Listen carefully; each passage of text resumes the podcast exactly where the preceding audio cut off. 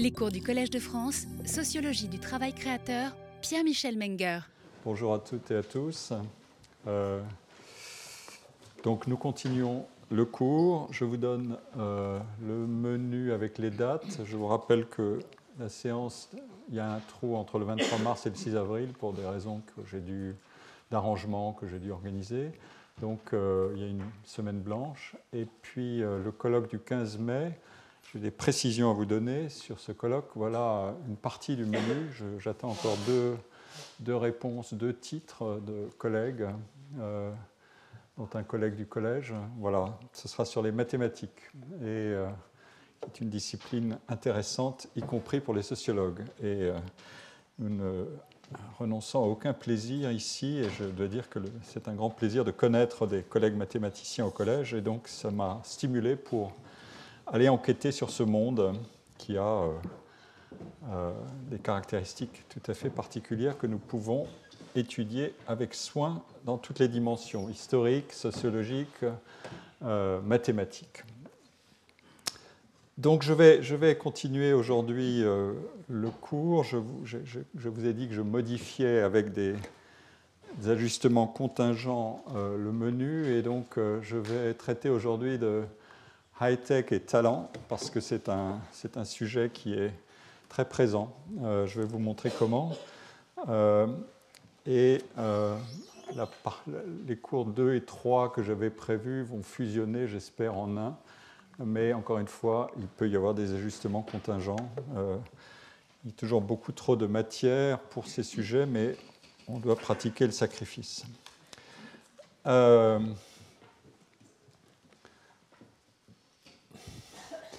En fait, je, vous ai présenté la dernière fois un cas euh, du secteur financier, de la définition du talent dans le monde des finances, et où se sont engagés beaucoup d'étudiants, euh, notamment issus des grandes écoles. Et je voudrais vous présenter d'abord euh, un cas inverse, hein, qui est le cas de la pénurie des talents. et plutôt une pénurie par désaffection à l'égard d'un secteur. Euh, ces éléments d'analyse que je vous présente sont moins scientifiques que ceux que je présentais la semaine dernière, mais euh, l'information qui est contenue, euh, que je vous fais figurer ici, que je tire d'un article d'une journaliste des échos, m'apparaît suffisamment éloquente, cette information, pour que je, je, vous la présente et je la commande brièvement pour illustrer le propos de cette variation de la définition du talent et du caractère contingent de cette définition. Euh, le problème euh, que je traite, c'est celui, ou que traite l'article plutôt, c'est le problème de la pénurie des ingénieurs, qu'on appelle aussi des talents, euh, dans l'industrie nucléaire française. je vous rappelle que l'industrie nucléaire, c'était naguère un champion national et une filière d'excellence. elle s'est affaiblie de l'intérieur en raison de, difficultés considérables de mise au point des centrales de troisième génération. Euh, tout le monde en a parlé, en a entendu parler, de type EPR. Et elle s'est affaiblie de l'extérieur sous la poussée des promoteurs d'une transition énergétique Nuclear Risk Adverse, anti-risque nucléaire. Euh, par ailleurs, l'industrie nucléaire est une industrie qui est exigeante en personnel de haut niveau scientifique et technique l'exigence de sécurité est grandissante, les coûts d'innovation sont très élevés, les accidents ont des conséquences catastrophiques, donc la tolérance à l'échec est très basse et l'exigence de compétences est très élevée. En outre, les chances d'exportation de la technologie nucléaire française ont été contrecarrées progressivement par le dynamisme des concurrents, euh, Russie, Chine et Inde, et le modèle d'affaires de l'industrie nucléaire française euh, paraît se heurter à des limites de compétitivité autant que de compétences. Par ailleurs, la compétition entre les secteurs économiques qui offrent des débouchés attractifs aux ingénieurs est très élevée et la position relative de l'attractivité de l'industrie nucléaire recule sous l'effet des deux facteurs que j'ai mentionnés, internes et externes.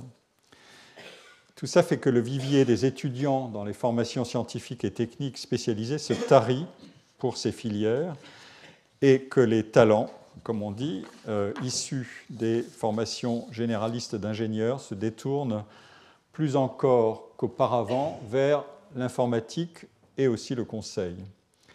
Euh, dans ces formations généralistes d'ingénieurs, le secteur du nucléaire perd du terrain. Euh, les données sont ici.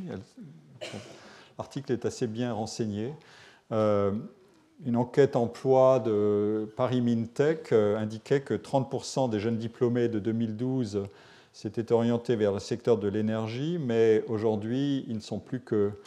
en 2014, il n'y avait plus que 19% et en 2016, plus que 14%. Euh, cette analyse, elle, mérite bien sûr d'aller au-delà, euh, l'analyse que je mène mérite d'aller au-delà de ces éléments d'information qui sont saillants mais incomplets. Mais la leçon que je veux en tirer pour, notre, pour mon propos est assez simple. quand on se situe dans le haut de la distribution des emplois qualifiés, la disposition à s'engager dans des métiers et des secteurs varie avec les chances plus ou moins élevées de, développement de soi et de gratification de toutes espèces, monétaires et non monétaires, par exemple comme l'alignement de ses choix professionnels avec des engagements qui peuvent être citoyens ou politiques ou euh, des choix d'intérêt général.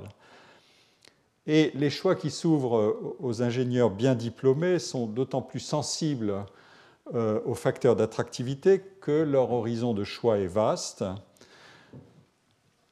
La question évidemment qui surgit toujours, c'est que recouvre au juste ce vocabulaire de l'attractivité?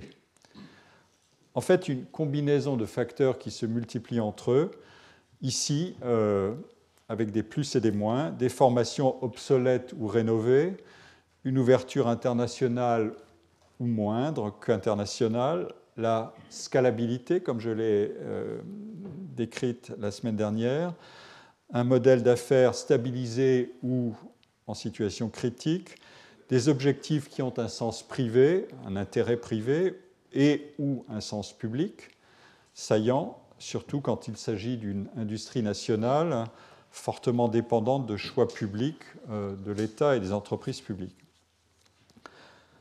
Cette combinaison de facteurs désigne tout simplement l'environnement avec lequel interagit la combinaison de qualités personnelles qui sont recherchées sous le nom de talent, euh, compétences techniques, motivation, engagement, inventivité. À l'évidence, l'un des leviers les plus puissants de l'attractivité aujourd'hui, c'est l'innovation, conçue non pas comme un choc exogène, mais comme une production individuelle et collective faite de compétition et de coopération. Mais un second levier est le sens de cette innovation et sa valeur collective, marchande et non marchande. L'économie des plateformes est à cet égard l'épiphanie ou le comble de l'ambivalence. Mettre la science et la recherche technologique les plus avancées au service de l'innovation capitalistique génératrice de concentration de pouvoir économique les plus élevées qu'on ait connues, tout en proposant de rendre le consommateur plus souverain que jamais dans les choix qu'il peut faire, mais pas dans la surveillance des données qu'il peut produire. Nous avons consacré un, ouvrage à partir d'un colloque à ce sujet qui a été publié par les éditions du Collège de France euh, cette année, enfin l'an dernier les jeunes et les moins jeunes talents scientifiques peuvent trouver dans les moyens de recherche offerts par les entreprises de haute technologie et de biotechnologie une alternative attrayante à la pratique de la recherche scientifique publique. Un environnement de performance individualisée, d'incitation multiples, de concentration de ressources, de culture du no limit transforme la valeur d'innovation. Et la définition du talent est contingente à cet environnement changeant. J'y reviendrai. Une manière de continuer à explorer le sujet, c'est d'examiner cette sémantique en fait philosophique des dispositions qui sont au cœur de la notion de talent. Et ici, je voudrais saisir brièvement et à bras le corps cette question des dispositions disposition à agir, disposition à exprimer ses caractéristiques, à déployer ses capacités. Et La question c'est est-ce que invoquer des dispositions revient à manier des arguments fallacieux? J'ai rappelé euh, l'année dernière le fameux propos de Sartre qui, dans son, son grand livre sur Flaubert, écrivait à propos du talent que c'est une notion indéfinissable, qu'elle ne se révèle qu'au cours du travail, que c'est en réalité le succès attribué à l'œuvre a posteriori qui est projeté sur son auteur. Et ironiquement, Sartre parle alors de ces notions qui font penser à la vertu dormitive de l'opium dont parle Molière dans Le Malade imaginaire. Je vous rappelle que dans la pièce de Molière, un étudiant qui fait des études de médecine est interrogé sur les raisons qui font que l'opium fait dormir, et il répond que l'opium fait dormir parce qu'il a une vertu dormitive. Bien sûr, le, trait est drôle et moque l'obscurantisme de ces arguments fallacieux qui expliquent un pouvoir ou une capacité par son résultat. Dans le cas du talent, ou en intensifiant le mystère et l'épreuve explicative dans le cas du génie, euh, l'attribution d'un pouvoir causal à des capacités qu'on ne peut pas spécifier a priori, mais dont on soupçonne la présence chez l'individu qu'on admire, tourne court si ces notions désignent une cause certaine et directement identifiable du succès. Mais ne jetons pas le bébé avec l'eau du bain aussi vite que le fait Sartre. Dans un livre célèbre, dont le titre en français est La notion de l'esprit, et en anglais le titre original c'est The Concept of Mind, le philosophe euh, britannique Gilbert Ryle a consacré un chapitre aux dispositions et aux événements mentaux. Il écrit que les termes dispositionnels tels que connaître, croire, aspirer, ou encore intelligent et spirituel sont des termes déterminables de disposition. Ils signifient des capacités, des tendances ou des inclinations à faire, et non pas des, choses d'un seul et unique genre, mais des choses de plusieurs genres. Ryle euh, a donné auparavant l'exemple suivant euh, on peut parler de l'élasticité d'un matériau, mais s'il faut préciser les circonstances dans lesquelles se réalise cette potentialité, il faudra changer de vocabulaire et dire que l'objet X se contracte après avoir subi une extension, que l'extension va suivre la compression ou encore qu'il rebondit après un choc. Je cite, hein. il n'y a pas de verbe d'activité qui corresponde à élastique, comme c'est le cas de ruminant auquel correspond le verbe ruminer.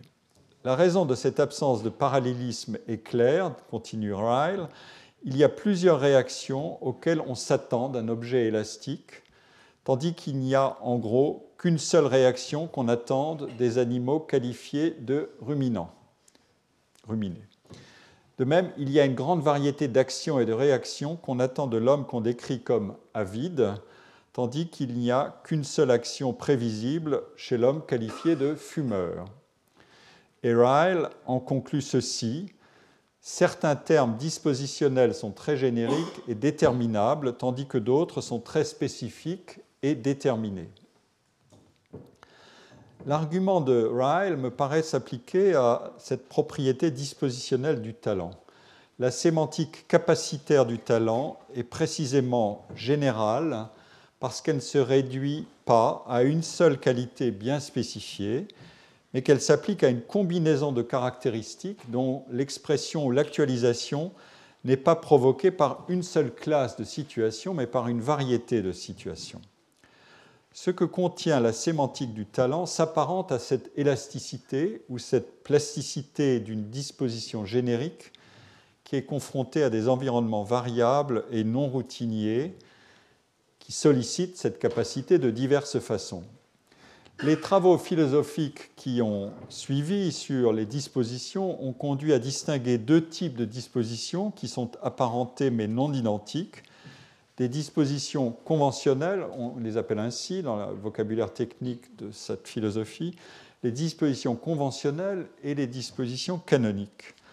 La première catégorie, celle des dispositions conventionnelles, se réfère à des, prédicats généraux comme fragile, soluble, inflammable, dormitif, émotif, imaginatif, créatif. etc. Euh, ces prédicats ainsi énoncés ne comportent pas de référence explicite aux conditions qui les stimuleront et qui les conduiront à se manifester. La seconde catégorie, celle des dispositions dites canoniques, est au contraire explicite sur les conditions et sur les manifestations de leur mise en œuvre.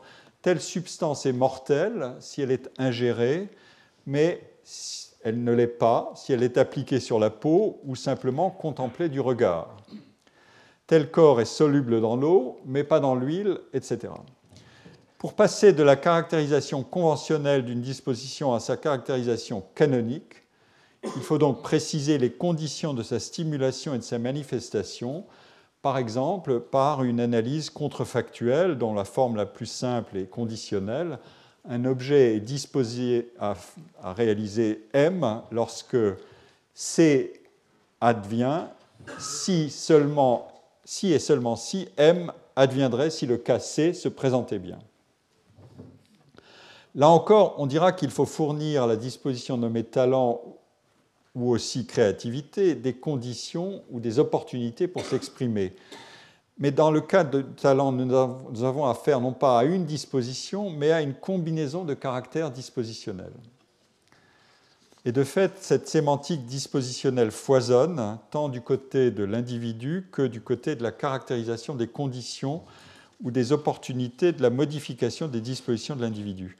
Je reprends euh, la définition du talent que j'avais extraite d'un ouvrage qui a beaucoup fait parler de lui quand il a lancé l'idée de la guerre pour le talent, The War of Talent, euh, qui est paru en 2001 et qui a ensuite s'est répandu comme une traînée de poudre, c'est le cas de le dire, euh, dans le monde du management et des entreprises. Le talent, dans ce livre, est décrit comme la somme des abilities de quelqu'un, uh, her or his or her intrinsic gifts, skills, knowledge, experience, intelligence, judgment, attitude, character, and drive. It also includes his or her ability to learn and grow. Vous voyez bien qu'il s'agit d'une addition de termes dispositionnels, peut-être à l'exception de l'expérience et du savoir, mais Ryle lui-même classerait le savoir dans les dispositions, notamment parce que le savoir dispose à agir et à maîtriser son environnement, et mieux encore, il dispose à apprendre davantage.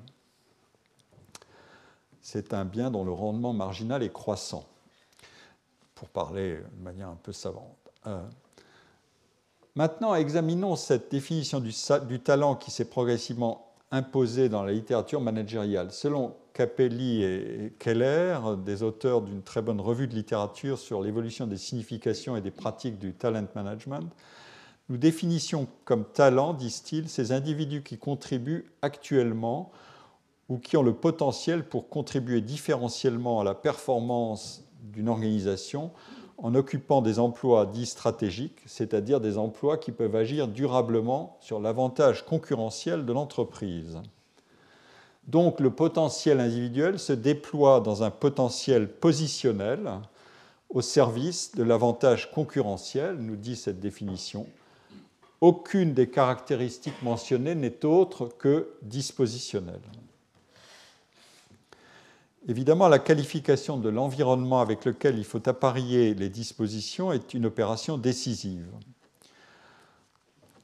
On doit par exemple ajouter à la nature plus ou moins stratégique de l'emploi dans une entreprise, le caractère plus ou moins stratégique du secteur d'activité, je viens de donner des exemples au début du cours, et la position concurrentielle stratégique de l'entreprise dans, le secteur dans le secteur considéré. Nulle part aujourd'hui, la chasse au talent n'est aussi active que dans le secteur des high-tech et les surenchères salariales sur les talents dans les grandes firmes de technologie numérique, ils sont le résultat d'une équation multiplicative qui s'applique qui applique à ce différentiel de talent un multiplicateur stratégique, entreprise, secteur, contexte concurrentiel. À la différence de la situation que je décrivais plus haut pour la pénurie de talents dans l'industrie nucléaire, Nous avons affaire ici non pas à une désaffection à l'égard de formation pour des métiers et un secteur, mais à un ensemble de métiers, de technologies et de compétences qui font l'objet d'une demande croissante, à la fois en tant que secteur d'activité, le secteur des ICT, Information and Communication Technologies, ou TIC, comme on dit en français, et en raison de la pénétration de ces technologies numériques dans une variété croissante de secteurs. Euh, je vous donne ici quelques indications sur euh, l'intensité de la demande à l'égard de ces métiers. J'ai rassemblé des documents qui viennent du BLS, du Bureau of Labor Statistics des États-Unis. Je vous présenterai ensuite des données françaises. Euh, j'ai pris euh, deux exemples, les software developers, et je les contraste ici avec les ingénieurs de l'industrie nucléaire. Vous voyez que le job outlook dans ces métiers pour la décennie qui vient n'est que de 4% pour les, ingénieurs du nucléaire, lower than average. Euh, et ici, euh, pour les software developers, il est de 24%, donc much higher than average.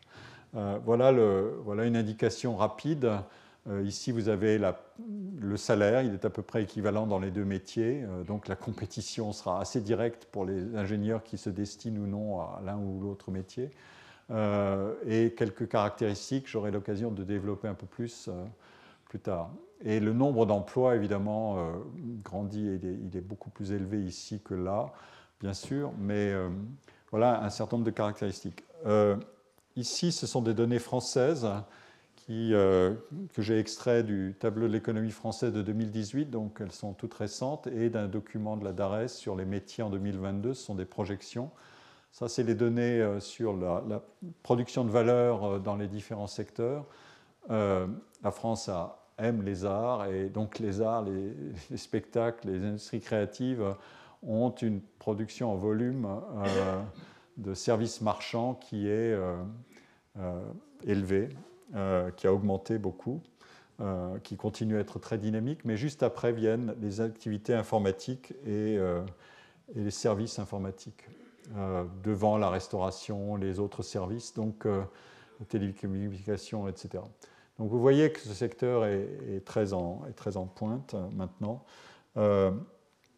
Et les, emplois ici se situent, les emplois d'ingénieurs du secteur augmentent beaucoup plus vite que les autres emplois. Donc c'est un secteur qui, a, qui, est biaisé vers les, hautes, les hautes qualifications. Euh, les données sont, extrêmement parlantes et ce sont des projections pour les années à venir à partir de, calculs.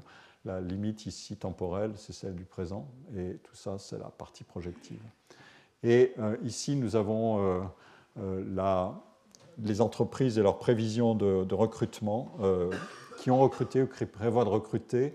Les valeurs, elles sont peut-être pas très lisibles, mais ici, elles se situent entre 90 et 95% pour les activités informatiques, alors que pour les autres secteurs, les valeurs se situent euh, autour de 50% euh, en termes de volume de recrutement, euh, de prévision de recrutement des entreprises. Et on est là entre 2015 et 2017. Ce sont des données réelles, ce ne sont pas des projections. Donc vous voyez l'intensité de, de, la demande à l'égard de ces métiers. des recherches de, de toutes sortes d'origines, principalement académiques, mais aussi des entreprises de conseil et de services numériques, dont la cumulativité est d'ailleurs variable, documentent avec plus ou moins de précision, mais avec une grande constance dans le constat, ce qui est appelé maintenant le Digital Talent Gap ou le Digital Skill Gap, autrement dit l'écart entre une demande et une offre de compétences ou de talents numériques aux différents niveaux de spécification des dites demandes et offres. L'écart peut être absolu euh, s'il n'y a pas assez de candidats euh, pour les emplois offerts, faute des compétences requises ou faute d'alimentation suffisante du marché du travail par le système de formation.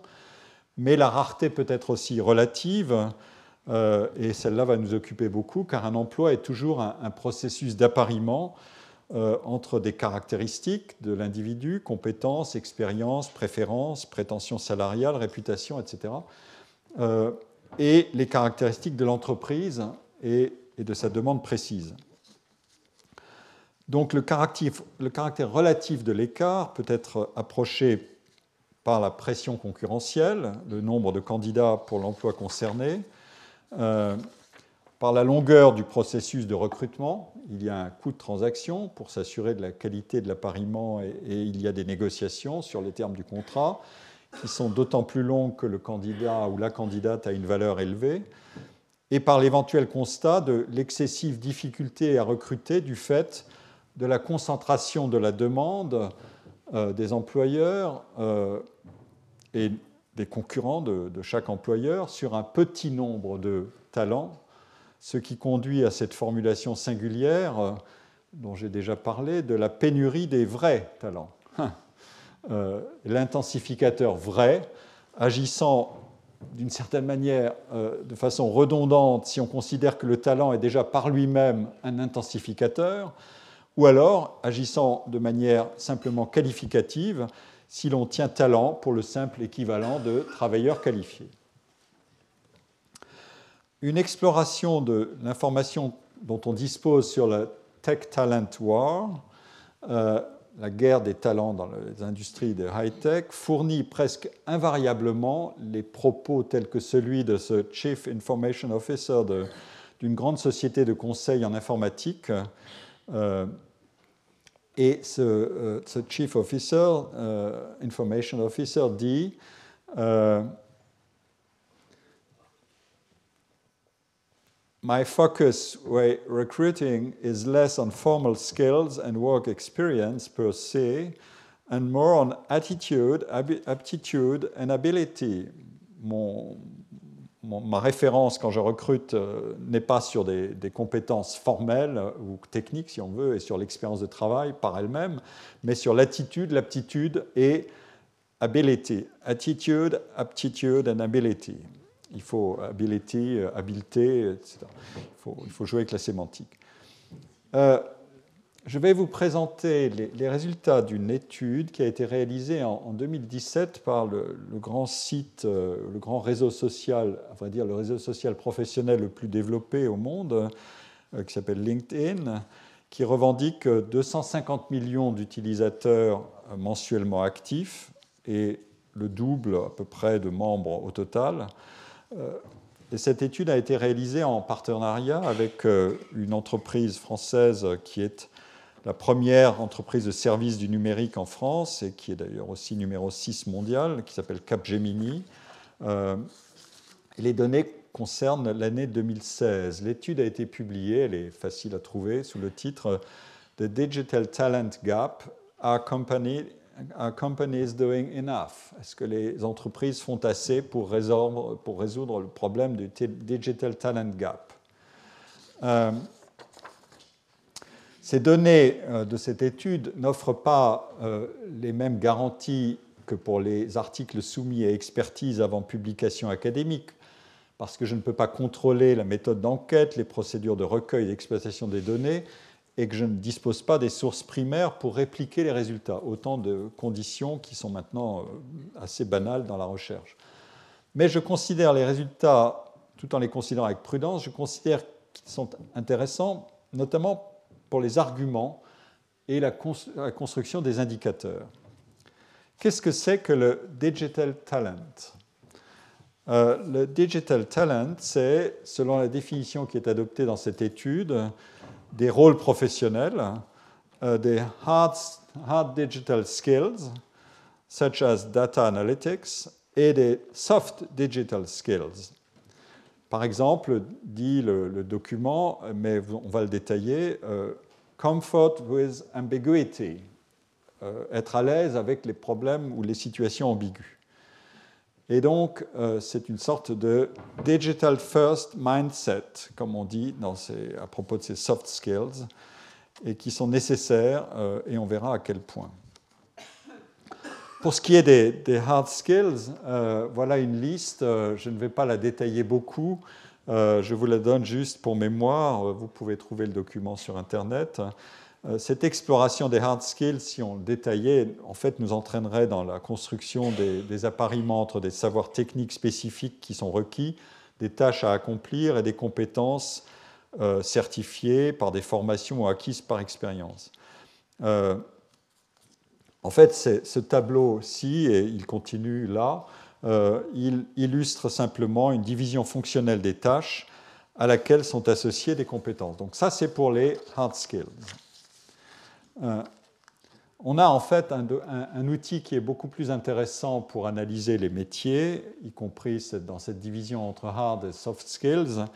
Euh, c'est un, document, pardon, un site euh, qui s'appelle ONET, qui est un site américain qui a pris la succession d'un fameux dictionary, of Occupational Titles dictionnaire des titres professionnels ou des, appellations professionnelles qui a été créé, euh, le dictionnaire a été créé en 1938 aux États-Unis euh, par le, ministère du Travail, United States Department of Labor. Euh, et le, dictionnaire a fonctionné de 1938 à, la fin des années 90. Ensuite a été créé ce site honnête qui est accessible à tous, qui est très intéressant, je vous recommande vraiment d'aller voir, euh, et qui permet euh, de, consulter pour un millier de, professions à peu près euh, l'ensemble des caractéristiques, plusieurs centaines de caractéristiques qui sont renseignées non pas a priori par quelques experts qui se sont mis autour d'une table, mais qui sont euh, incrémentés, qui sont augmentés par les praticiens eux-mêmes qui disent, qui livrent leur information sur leur métier et sur la somme des, caractéristiques qui, sont, qui doivent être renseignées euh, pour augmenter la précision de la base euh, et, donner la, la, description la plus complète possible de, ce, de leur métier. Euh, si j'arrive à manipuler Internet d'ici, je vais jouer comme ça et vous allez voir ce que c'est. C'est ça le. Il faut que je l'affiche en plein écran. Donc, euh, ça va pas marcher. Euh, bon, tant pis. Je, je, vais revenir à mon, à mon système de présentation pour éviter le, bazar. Mais je vous recommande d'aller voir. Je, vous donne juste les indications. J'ai pris ici un, exemple de, euh, d'une profession Computer Systems Engineers and Architects. Et euh, il y a donc, ça c'est l'image de l'entrée sur le site sur cette profession. Et sont renseignées euh, les informations très détaillées, parfois par une vingtaine de rubriques, sur les tâches, les, skills technologiques, euh, les, outils, le savoir, euh, skills and abilities, les activités précises de travail, le contexte de travail, les lieux d'activité, l'éducation et les credentials la formation et les titres requis ou pas, euh, les intérêts, le style de travail, les valeurs de travail, et, etc. Et les revenus, évidemment, en moyenne, hein, et les, professions qui sont, euh, qui sont associées, qui peuvent être associées, et les perspectives, les débouchés d'activité d'emploi euh, sur le marché du travail. Le, secteur, ce métier se décompose ainsi, euh, je ne vais pas tout évidemment détailler, mais je vous donne juste l'information comme ça visuellement, euh, et je vais en sélectionner une sur laquelle je vais m'arrêter un peu plus longtemps, qui est le Complex Problem Solving. Euh, donc on a ici le savoir, ici les skills, et un peu plus loin, on a les abilities. Et les abilities comprennent euh, compréhension orale, euh, sensibilité aux problèmes, expression orale, euh, raisonnement inductif, compréhension écrite, etc. etc. capacité de déduction, enfin bon, sur ce, sur ce métier-là, hein, je veux dire. Et ensuite, on peut les coter. Il y a une, tout ça donne des indicateurs numériques qui permettent de hiérarchiser les, les emplois dans une catégorie ou une autre. Et je vais, comme je l'ai dit, me concentrer sur cet indicateur, euh, le Complex Problem Solving, euh, qui fournit un des outils classiques de hiérarchisation des métiers. Euh, les emplois, dans une approche assez simplifiée, peuvent être cotés par le niveau de complexité qu'on approche par un indicateur comme celui-ci. Pour vous donner l'idée du résultat, j'ai tiré ici un classement des, premiers, des 32 premiers métiers en fonction du score de capacité, euh, de ability, pardon, de skill de complex problem solving. Et vous voyez qu'on place en tête les chief executives, donc les CEO et tout, tout le personnel de C-suite, comme on l'appelle, c'est-à-dire les chiefs, euh, les cadres dirigeants. Ensuite, euh, vous avez ici les, juges et les magistrats, les, physiciens, les, euh, les chirurgiens. ici, vous avez les mathématiciens et là, les ingénieurs nucléaires, on les retrouve. Donc, je n'ai pas perdu le fil de ma démonstration. Mais ils sont, à la 32e position, mais euh, la, liste est très longue, elle comprend un, millier de métiers, donc euh, ils ne sont pas trop mal placés, mais malheureusement, le secteur est, moins attirant qu'avant. Euh, et là, vous avez des professions scientifiques, les biostatisticiens, les contrôleurs aériens, enfin bon, bon ce, sont des métiers sérieux, comme vous voyez, et il s'agit vraiment de résoudre des problèmes, d'avoir une aptitude à résoudre des problèmes complexes. Ce, descripteur est une variable analytique euh, dans certains travaux euh, qui sont assez connus et très cités euh, sur la relation entre la productivité différentielle des travailleurs et la hiérarchie de complexité des emplois. Et ces recherches s'interrogent sur le problème suivant. Est-ce que oui ou non, plus on s'élève dans l'échelle de complexité des emplois, plus le talent fera la différence est-ce que c'est une hypothèse qui peut être vérifiée? Et ce raisonnement sert de justification, au passage, et de manière très significative, à des différences croissantes de rémunération dans les entreprises qui allongent vers le haut et vers euh, l'intensité d'innovation technologique l'échelle des complexités du travail.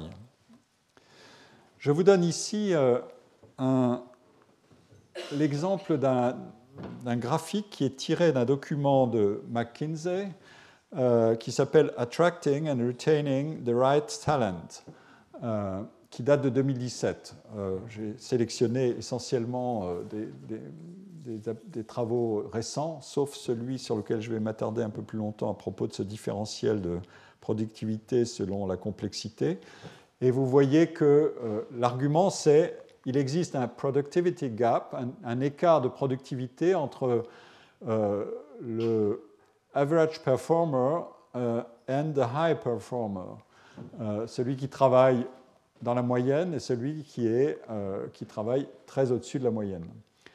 Et ici figure la complexité des, des tâches. pour des tâches de faible complexité, l'avantage qu'a un travailleur très très compétent et très performant, elle n'est que de 50%, mais elle est tout de même de 50%. Euh, voilà. Donc on n'est pas dans un monde plat. Euh, mais à mesure qu'on s'élève dans la complexité, euh, l'avantage grandit. 85% ici. Dans la forte complexité, il est de 125%. Et là, on atteint un score faramineux mais il y aura beaucoup à dire là-dessus tout à l'heure. Je vais progressivement m'y diriger, mais euh, je vais laisser un peu le suspense durer. Ici, on a un, score de 800%. Euh, en fait, les données de ce graphique qui, euh, sont tirées de, sauf la dernière ligne, sont tirées d'un article qui est souvent cité de Hunter, Schmidt et Jodish qui s'appelle Individual Differences in Output Variability as a Function of Job Complexity. Les différences individuelles de output, de, de résultat, de production du résultat, et la variabilité de cet output en fonction de la complexité de l'emploi. Les auteurs de, de, cet article se sont précisément fondés sur le Dictionary of Occupational Titles, dont j'ai parlé tout à l'heure. L'article date de 90, avant qu'existe le site Honnête, mais euh, des travaux ultérieurs euh, maintenant travaillent sur le site Honnête. il est très utilisé ce site euh, en ligne. En tout cas, les auteurs dont je parle ici se sont fondés sur le, dictionnaire en question et sur ces principes critériologiques de classement et de hiérarchisation des emplois. Et la complexité la job complexity est le critère qui leur sert à hiérarchiser ces emplois. La complexité, je le rappelle, en théorie physique et statistique de l'information, euh, elle est définie comme euh, le volume d'informations à traiter, ou dans le langage des auteurs de l'article, comme euh, les Information Processing Demands, les demandes de processer l'information, pardon pour les anglicismes, de traiter l'information. Et le classement des emplois par niveau de complexité aboutit pour ces auteurs, et sans surprise, à cinq niveaux qui correspondent à une hiérarchie des professions et des catégories qui est assez similaire à ce qu'on trouve, par exemple, dans les nomenclatures comme celle de l'INSEE. Les niveaux les plus élevés de complexité sont les emplois managerial professional et aussi ce que les auteurs appellent le complex technical setup work, c'est-à-dire le travail dans un système technique complexe. La position moyenne de complexité est occupée par la plupart des emplois skilled, euh, et, c'est-à-dire les emplois techniques, des emplois intermédiaires d'encadrement, first line supervisor, des contremaîtres si vous voulez, par des emplois administratifs intermédiaires. En revanche, les emplois de faible complexité sont les emplois ouvriers et employés peu ou moyennement qualifiés. Et donc les auteurs mettent la complexité des emplois en relation avec la dispersion de la productivité individuelle dans ces différentes catégories d'emplois. Ici, dispersion euh, veut dire, de la productivité veut dire, c'est une mesure, on peut adopter soit la mesure par un écart type, techniquement c'est ce qu'on appelle la moyenne quadratique des écarts par rapport à la moyenne, ou alors c'est l'écart entre le sommet et la base, le 99e centile dans une distribution, c'est-à-dire le top 1%, et euh, le premier centile de la distribution, c'est-à-dire le bottom 1%, ceux qui sont en bas de la distribution en termes de performance. Les plus performants et les moins performants, les 1% des plus performants et les 1% des moins performants. Les deux mesures sont utilisées dans l'article. Écart à la moyenne et euh, distribution du top 1% sur le top ou le bottom 1%. Et l'hypothèse, c'est que euh, cette dispersion, cette ouverture de la, productivité, ces inégalités de productivité, si vous voulez, augmentent à mesure qu'on s'élève dans la hiérarchie de complexité des emplois. Et pour le montrer, les auteurs ont, réanalysé euh, les données d'une quarantaine d'études antérieures. C'est en fait un travail de méta-analyse et ils ont procédé aussi à une série de corrections et d'ajustements techniques des données pour les rendre exploitables avec un protocole homogène. Euh, il est par exemple indispensable de contrôler des effets de sélection qui sont induits par des promotions aux emplois supérieurs, puisque ces promotions restreignent l'amplitude des différences individuelles si les promus détiennent effectivement des capacités supérieures à celles des non promus et que donc la dispersion va se réduire. Voilà, ce sont une série de, corrections comme ça et de, contrôles qui ont été introduits. Euh, une précision importante concerne cette notion de output, euh, c'est-à-dire ce à partir de quoi on mesure la productivité du travail des individus. Je ne vais pas entrer dans tout le détail technique de l'article, mais il faut signaler un fait intéressant. Plus on s'élève dans la hiérarchie des emplois, moins la notion d'output correspond à des quantités dénombrables euh, de production physique, par exemple, ou de nombre d'actes de travail réalisés, ou même à des qualités de travail évaluables selon une échelle d'appréciation. Est-ce que vous avez réalisé vos objectifs, etc. Les auteurs, indiquent en effet que pour la plupart des métiers les plus complexes, ils ont décidé de se fonder sur les revenus des individus pour estimer les outputs.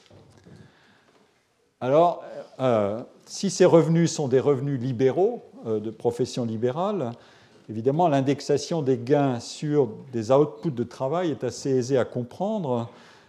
Euh, la distribution des revenus peut effectivement constituer une assez bonne approximation de la distribution de la productivité individuelle. un architecte, un avocat, euh, un notaire, euh, bon, leur activité euh, peut être mesurée, ou la, performance peut être mesurée par le chiffre qu'ils réalisent, si vous voulez. après tout, un avocat a une horloge sur laquelle il appuie, et, il vous fait payer, et il vous tarife sa consultation à l'heure éventuellement. et donc, selon sa réputation, évidemment, le tarif variera à la minute, mais, on, peut, imaginer des mesures de ce genre-là. Mais si ce sont des salaires, la corrélation entre la distribution des gains et celle de la productivité est très imparfaite, ou elle est plus imparfaite ce qui donc conduit les auteurs d'ailleurs à écarter les professions salariées complexes de leur échantillon. Euh, je signale d'ailleurs que cet argument euh, méthodologique entre en résonance assez directe avec l'évolution actuelle de la, rémunération dans le secteur des high-tech, euh, puisque les rémunérations des emplois supérieurs complexes résulte dans ce secteur d'une combinaison de rémunération fixe et de rémunération variable euh, qui peut s'apparenter à une combinaison de salaire et de rémunération libérale indexée sur la productivité individuelle. Il nous manque encore des travaux euh, qui documentent complètement cette révolution de la rémunération dans ce secteur. Euh, et donc, si vous avez des, bonnes informations à me donner là-dessus, euh, sur des résultats solides, je suis preneur. Les trois principaux résultats de l'étude de Hunter, de Schmidt et de Judish sont les suivants. 1. L'écart entre le 1% des travailleurs les plus productifs et la moyenne de la productivité individuelle est de 52% pour les emplois de faible complexité, 85% pour les emplois de complexité moyenne. Vous retrouvez ces données ici. Donc, euh, euh, et 127% euh, pour les emplois de complexité élevée. Donc McKinsey n'a fait que reprendre ces données tout en indiquant qu'ils avaient rafraîchi leur rapport de 2001 en 2012. Bon. donc plus on s'élève dans la hiérarchie des emplois, plus la distribution de la performance individuelle devient asymétrique. Maintenant, je vais m'intéresser à une catégorie euh, qui ne figure pas euh, dans l'article euh, de Judy Schmidt et Hunter, c'est celle de la supercomplexité et des superdifférentiels de productivité. Le document de, McKinsey ici ne, ne mentionne pas la source de ce calcul qui conduit au coefficient de 800%, par rapport à la moyenne des emplois dans les activités de très haute complexité, donc 800% euh, par rapport à la moyenne des emplois. le, chiffre n'est pas sourcé, donc euh, il est difficile de le commenter, mais ce qu'il faut remarquer, c'est qu'il circule de fait dans le monde de management comme circulent beaucoup de calculs de coins de table. Et ces calculs ont du reste des propriétés virales ils sont abondamment cités et repris comme des faits établis. Vous pouvez procéder à une brève exploration sur Internet où vous aurez un échantillon de ce genre de, calcul qui est très éloquent. Je tiens en fait ce coefficient euh, considérable pour symptomatique plutôt que démonstratif. Mais on retrouve dans l'article de Hunter Schmidt et Judish un développement très suggestif qui permet de, s'approcher du problème. Euh, et sur un cas spécifique qui est traité à part, en dehors de la hiérarchie de complexité. Les trois auteurs ont en effet euh, euh, examiné les performances d'une catégorie, celle des Life Insurance Salespeople, les agents qui vendent des contrats d'assurance vie. et voilà une fonction qui, dans le vocabulaire des organisations, pourrait être appelée une fonction stratégique typique. Euh, je vous rappelle que dans, dans, les phases de croissance économique soutenue, les commerciaux, les métiers de commerciaux, figurent toujours dans le haut du palmarès des emplois à forte pénurie de talents. On se dispute les très bons commerciaux. Et pour ces professionnels de la vente des contrats d'assurance vie, le coefficient de dispersion de la performance individuelle calculé par Hunter, Schmidt et Judish est trois fois supérieur à celui qui est observé pour les emplois de haute complexité. Donc on est sur la trace de, ces chiffres, mais pas euh, au même niveau. le calcul peut d'ailleurs s'appuyer directement sur des données de productivité individuelle. En effet, ces personnels, ces commerciaux, euh, sont des libéraux dans l'organisation. Leur rémunération est directement indexée sur leur chiffre d'affaires personnel et donc leur productivité peut être calculée sans beaucoup d'imperfections statistiques. C'est un des cas qu'aiment beaucoup les économistes quand ils veulent calculer la relation entre les gains et la productivité. Mais l'intérêt de, prendre ce cas, d'analyser ce métier, il réside en fait dans un raisonnement euh, que font les auteurs pour expliquer le niveau exceptionnel de dispersion des performances.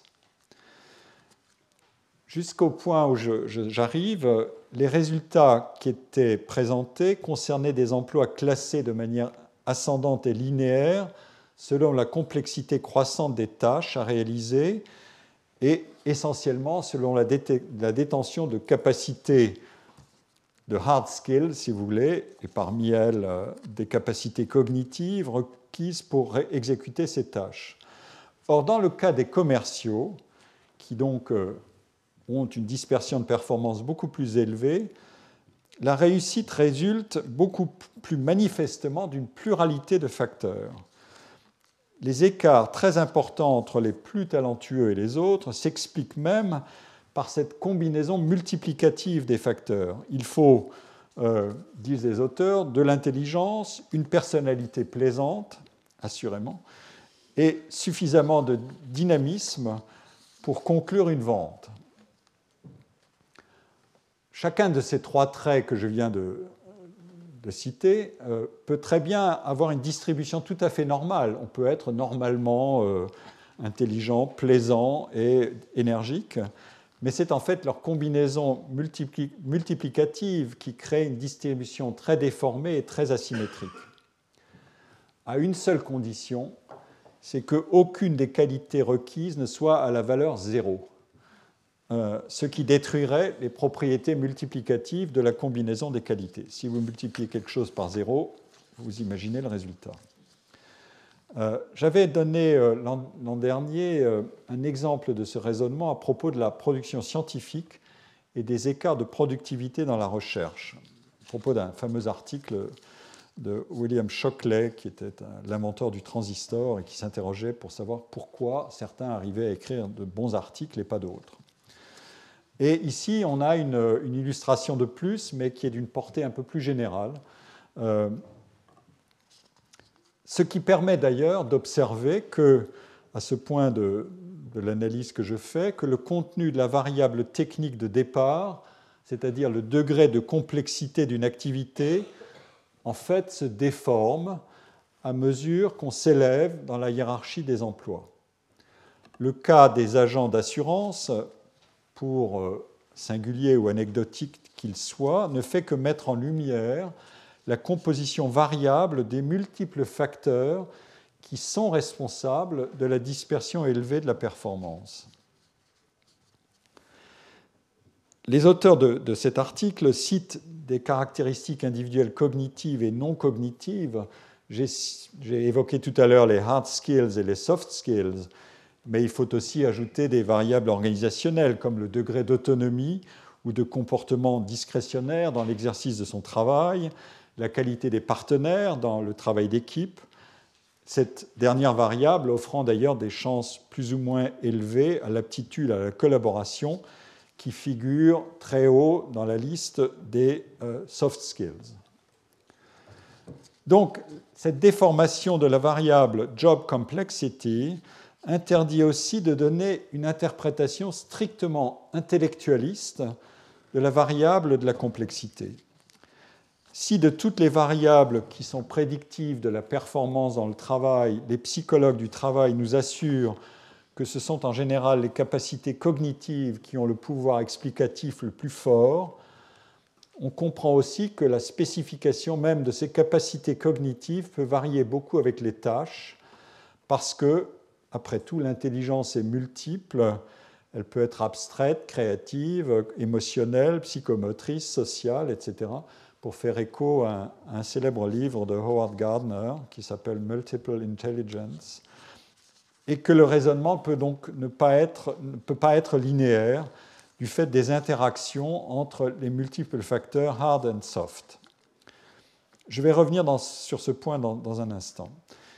Il y a un troisième résultat de l'étude de Hunter Schmidt et, et qui mérite attention. La présentation de la, variabilité des performances individuelles prend un relief encore beaucoup plus spectaculaire quand on considère l'écart non pas par rapport à la moyenne, mais l'écart entre les deux extrêmes de la productivité individuelle. Les 1% les plus productifs sont trois fois plus efficaces, donc c'est 300%, que les 1% les moins productifs dans les emplois les moins complexes, mais sont 12 fois plus productifs dans les emplois moyennement complexes, si je prends l'écart maximal. Et les choses deviennent encore plus redoutables dans les high complexity jobs. Dans ces emplois, les performances les moins bonnes peuvent être carrément négatives. Autrement dit, le risque d'échec est plus élevé quand les tâches sont très complexes.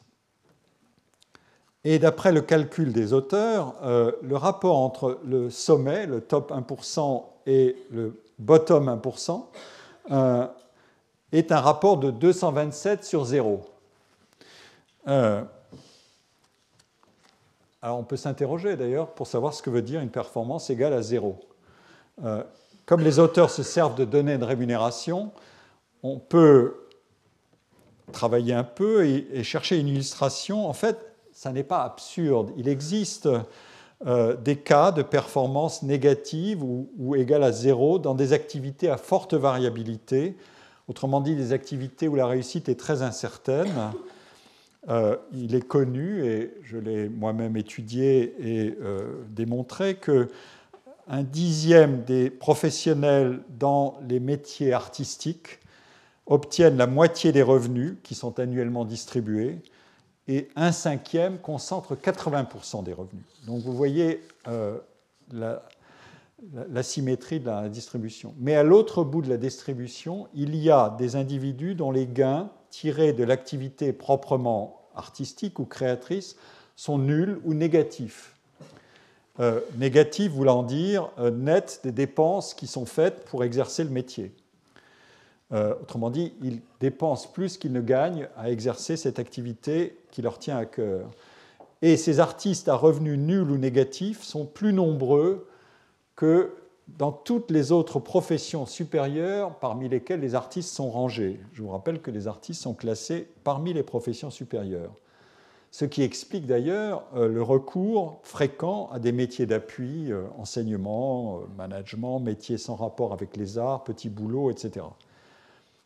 Et donc, on peut bien dire qu'avec les activités de création artistique, nous avons affaire à une situation qui correspond à ce rapport étrange qui place en numérateur une performance extraordinairement élevée, pensez aux, gains euh, des artistes les plus connus, qui peuvent être absolument phénoménaux, euh, au top 1%, et en dénominateur, nous pouvons trouver euh, pour le bottom 1% effectivement des gains nuls ou même négatifs.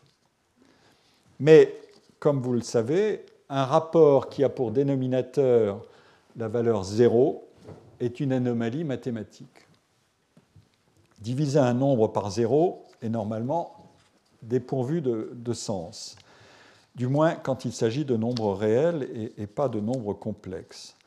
En revanche, l'opération peut être justifiée par un calcul aux limites. Euh, en mathématiques, en analyse, on, donne alors euh, le sens suivant à un quotient 1 sur x si x désigne un nombre réel non nul, le quotient 1 sur x tend vers l'infini à mesure que x se rapproche de 0. Et donc le, genre de ratio que je viens d'évoquer, le rapport entre le top 1% et le bottom 1%, se rapproche de cette situation. Et ce ratio a souvent été utilisé dans les, argumentaires managériaux pour légitimer des stratégies de différenciation de la main-d'œuvre euh, et les bénéfices à tirer des opérations bien réalisé de recrutement de la main-d'œuvre dans des emplois complexes. Mais il y a encore mieux. Dans le monde de la Silicon Valley, où la course à l'innovation, la guerre des talents et les inégalités explosives de rémunération sont lancées à pleine vitesse, le raisonnement aux limites est devenu monnaie courante. Je vais vous donner une définition que euh, un auteur bien connu, euh, un ingénieur devenu un, une sorte d'apôtre de la révolution technologique, qui s'appelle Ray Kurzweil, Kurzweil euh, a écrit, c'est un livre qui s'appelle Singularity, qui est, qui est, connu, et qui est devenu une sorte de Bible du nouvel esprit prométhéen dans la Silicon Valley. D'ailleurs, la traduction française ne s'embarrasse pas d'euphémisme. Le titre français, c'est Humanité 2.0, la Bible du changement. Donc, euh, nous avons affaire à une situation biblique. Et dans ce, dans ce livre, le mot talent est d'ailleurs très présent, mais il est essentiellement présent pour être transporté des humains vers les machines intelligentes. Euh, écrit est un, singularité est un mot qui définit un événement unique avec des implications singulières. Ce mot a été adopté par les mathématiciens pour désigner une valeur qui transcende les limitations finies, telles que l'explosion de la magnitude qui peut résulter lorsqu'on divise une constante par un nombre qui s'approche de plus en plus de zéro.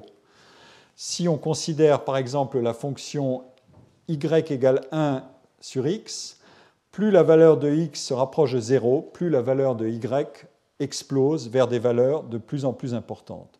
Une telle fonction mathématique ne peut pas réellement atteindre une valeur infinie, puisque la division par 0 est mathématiquement indéfinie, impossible à calculer, mais la valeur de y excède toutes les limites finies possibles, elle approche l'infini, tandis que le diviseur x se rapproche de 0. Et voilà la courbe qui figure euh, proprement dans le livre et qui définit la singularité, euh, le mouvement vers l'infini, sur la gauche, ici.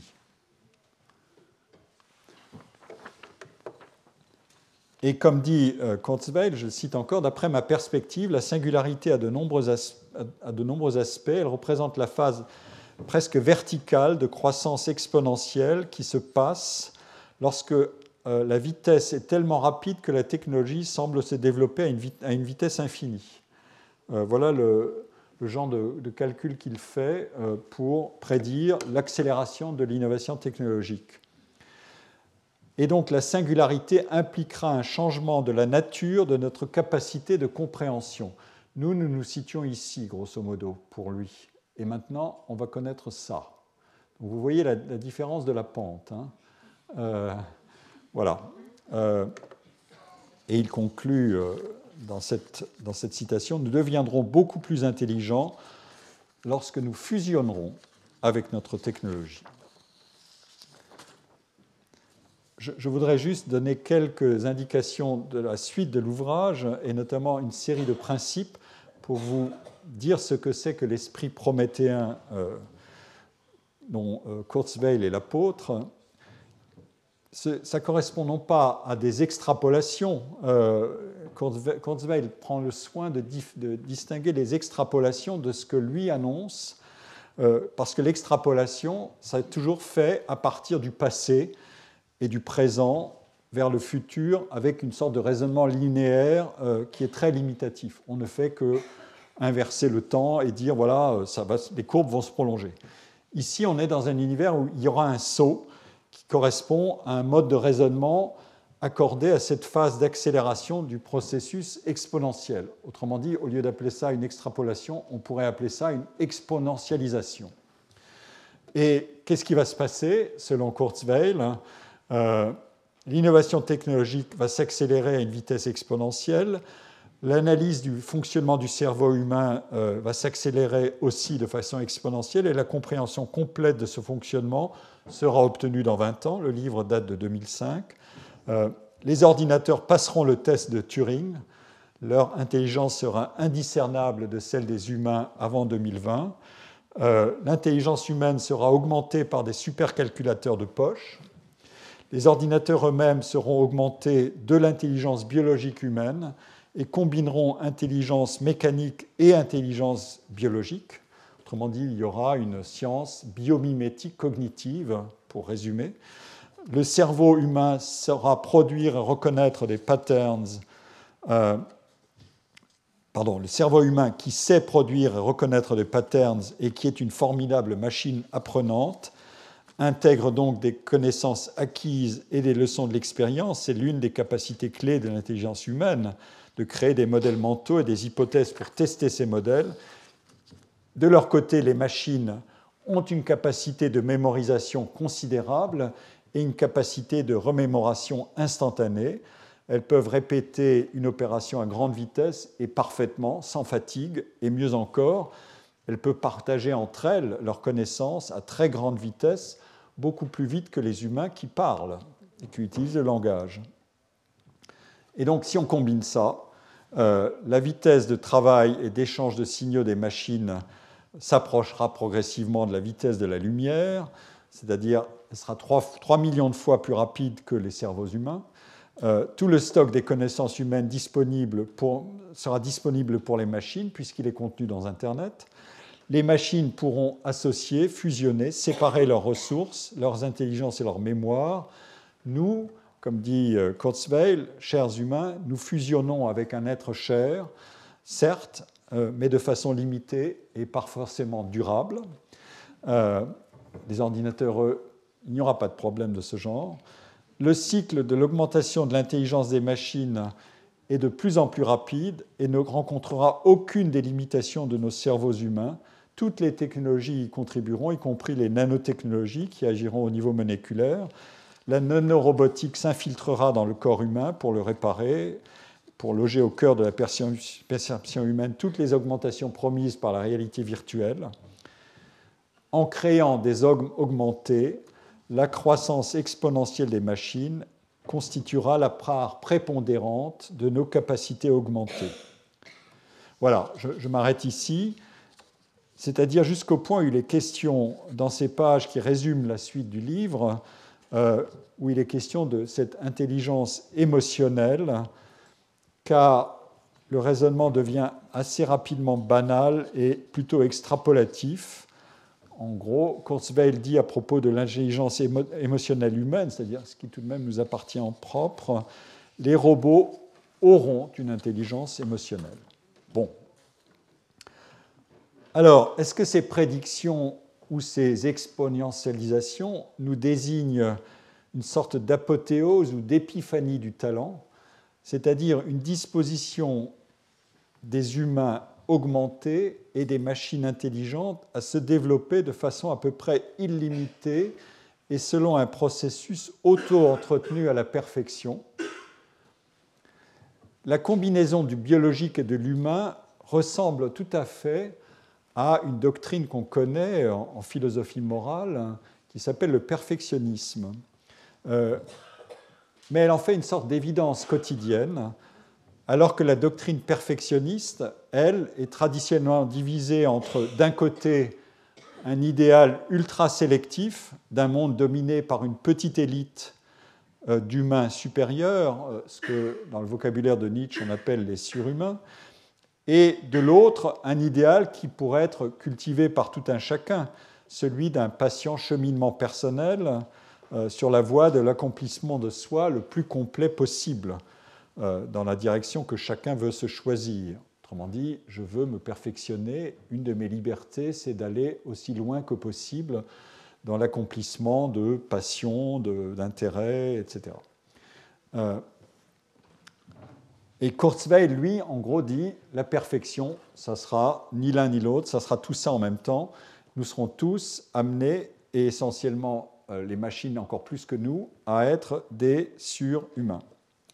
Euh, je rappelle que, le livre et le projet de, Kurzweil ont donné son nom à la Singularity University, qui, selon la présentation qui en est faite, euh, est une société privé, à la fois université, think tank et centre d'incubation d'entreprises situé dans la Silicon Valley et qui a pour euh, projet d'éduquer, d'inspirer et de responsabiliser les leaders bon, afin qu'ils appliquent des technologies exponentielles pour répondre aux grands défis de l'humanité.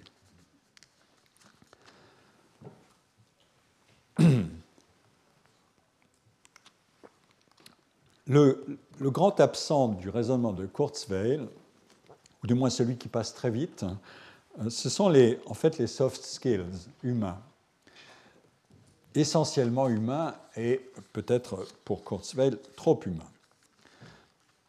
Or, ce sont ces soft skills qui sont précisément les plus recherchés dans la chasse au talent humain. Que sont donc exactement ces soft skills? Euh, Une littérature de recherche est, apparue euh, depuis euh, une dizaine d'années et a fourni un nombre croissant d'articles sur le rendement des compétences non cognitives sur le marché du travail. Ces compétences sont définies comme comprenant notamment des social skills et aussi des leadership skills.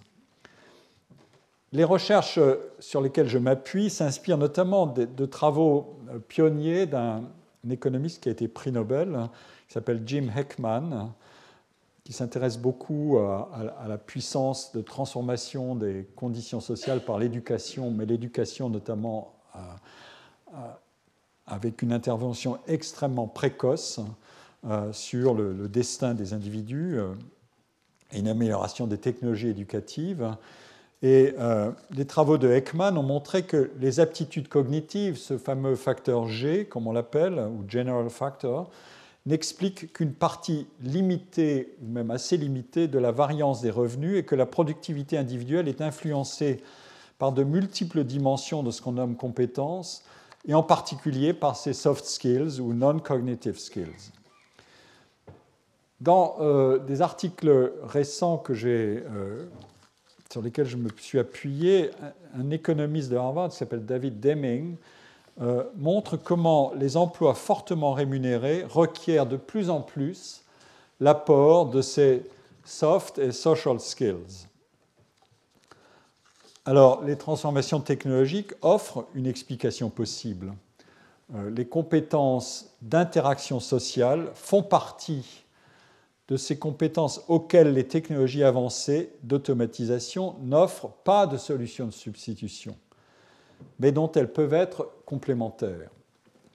Déchiffrer les réactions d'autrui et offrir des réponses appropriées dans une situation d'interaction constitue un savoir tacite auquel les ordinateurs et les machines interactives, par exemple les fameux chatbots, euh, offrent d'assez pauvres substituts du moins tant que les programmeurs ne pourront pas décrire les règles de ces interactions.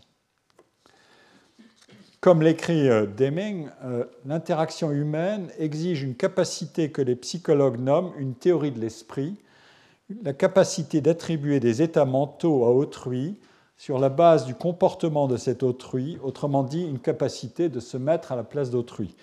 Et en anglais, c'est plus joli, c'est to put oneself in another's shoes, se mettre dans les chaussures d'autrui. Deming construit sa, variable des soft skills à partir de ces données du site Honnête dont j'ai parlé. Son usage de la notion de soft skills est orienté essentiellement, je l'ai dit, vers les social skills. Et sa variable euh, est construite à partir de quatre indicatrices qui sont renseignées ainsi par Honnête. La variable de coordination, adjusting actions in relation to others' actions, ajuster ses actions en fonction des actions d'autrui. Negotiation, euh, bringing others together and trying to reconcile differences. Peut-être pas traduire. Euh, persuasion, persuader autrui, euh, de, changer sa façon de voir euh, et son comportement, et social perceptiveness, being aware of others' reactions, être conscient des réactions d'autrui et comprendre pourquoi ils réagissent comme ils réagissent.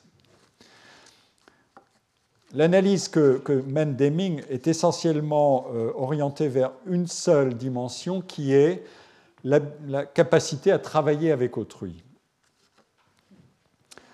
Dans le document de euh, l'étude LinkedIn Capgemini dont je parlais, les, digital soft skills ont un contenu un peu différent. Voilà le tableau euh, de ces digital soft skills. Euh, change management, euh, collaboration, comfort with ambiguity, customer centricity, entrepreneurial mindset. Je pense que vous comprenez tout ça. Data-driven decision making, organizational dexterity and passion for learning. Celle-là, nous l'avons tous, évidemment, puisque vous êtes là. Euh, et moi aussi. Euh, cette, liste, des soft skills inclut donc bien la dimension euh, sociale interactionnelle dont je parlais à travers deux caractéristiques, la collaboration et la customer centricity. Je ne commente pas davantage la nature sociale, la compétence la collaboration ou l'aptitude à, la collaboration, euh, la convergence avec les définitions de Deming est manifeste. Il est, plus intéressant de commenter celle-ci, la Customer Centricity, euh, qui exprime l'importance des skills dans les relations de service, qui sont aujourd'hui euh, la part majoritaire de des économies avancées. 70% du, des, services constituent 70 à 80% de, la production de richesse dans un pays avancé. Et l'orientation client, si on peut l'appeler comme ça, euh, n'est pas une simple affaire d'attention ou de comportement, mais une question de coproduction du service entre un prestataire et un consommateur dans beaucoup de professions qualifiées, euh, médecine, enseignement, euh, services juridiques, etc ou encore dans des activités de caractère artisanal qui connaissent aujourd'hui un nouvel essor et dans lesquelles le talent consiste à personnaliser la production en fonction de l'interaction avec les clients pour conserver à, l'échange et à la production un caractère personnel ou créatif euh, orienté vers une demande. Euh, il y a aujourd'hui des, euh, boutiques où on, fait de, la, on brasse de la bière à la demande, en fonction des demandes des clients. Voilà une sorte d'activité qui s'est développée avec des startups et des jeunes geeks et des jeunes passionnés, de sorte de néo-artisanat, mais c'est un exemple parmi énormément d'autres. Euh, plutôt que d'aller faire du conseil en sortant d'HEC, je vais brasser de la bière. Bon. Euh, et il y a un travail qui est fait par un de mes collègues sociologues belges qui s'appelle Marc Zune, qui, est en train d'étudier cette extraordinaire diversification d'un bien ou d'un produit comme la bière, hein, euh, qui a maintenant des centaines et des centaines de, marques euh, et de manières de produire. Bon, l'économie de la variété, vous voyez, n'a pas de limite. et donc, cette, cette situation d'échange et d'interaction est une opération de coproduction. Et la dimension de talent est typiquement indexée sur cette aptitude à tirer parti du caractère relativement ouvert du processus, une incertitude même relative sur les caractéristiques exactes du produit final, ce qui rend les choses plus amusantes, euh, et à tirer parti de la dynamique essentiellement non linéaire de l'interaction.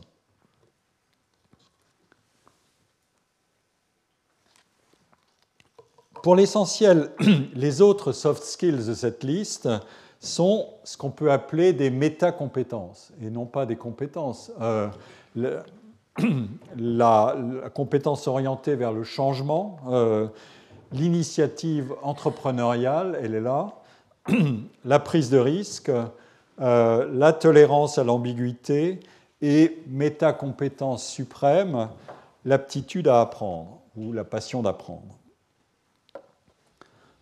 L'étude euh, à laquelle j'emprunte ce tableau indique dans quelle proportion chacun de ces digital soft skills est demandé par les employeurs.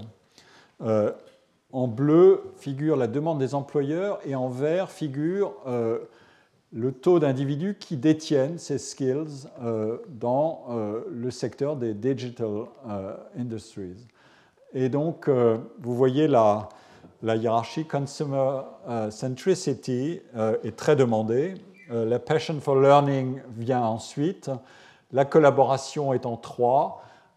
Puis data decision, data-driven decision making, organizational dexterity. On peut comprendre que ça vient un peu plus bas parce que, après tout, on est un homme de l'organisation, mais on ne peut pas se substituer au manager complètement. Comfort with ambiguity est là, et entrepreneurial mindset est là, et change management arrive en, dernier lieu. C'est une sorte de d'oxymore d'une certaine manière, change management. Mais bon. Euh, ce qui est intéressant à noter ici, euh, c'est l'écart relatif entre ce qui est demandé en bleu et ce qui est détenu en vert. Euh, et comme vous savez, le prix des, caractéristiques est fonction de leur, de leur rareté. et on voit ici que l'aptitude à la collaboration est la, comfort with ambiguity, la tolérance à l'égard de l'ambiguïté, sont les deux caractéristiques où les écarts entre ce qui est détenu et ce qui est demandé, euh, les écarts sont les plus forts. Euh,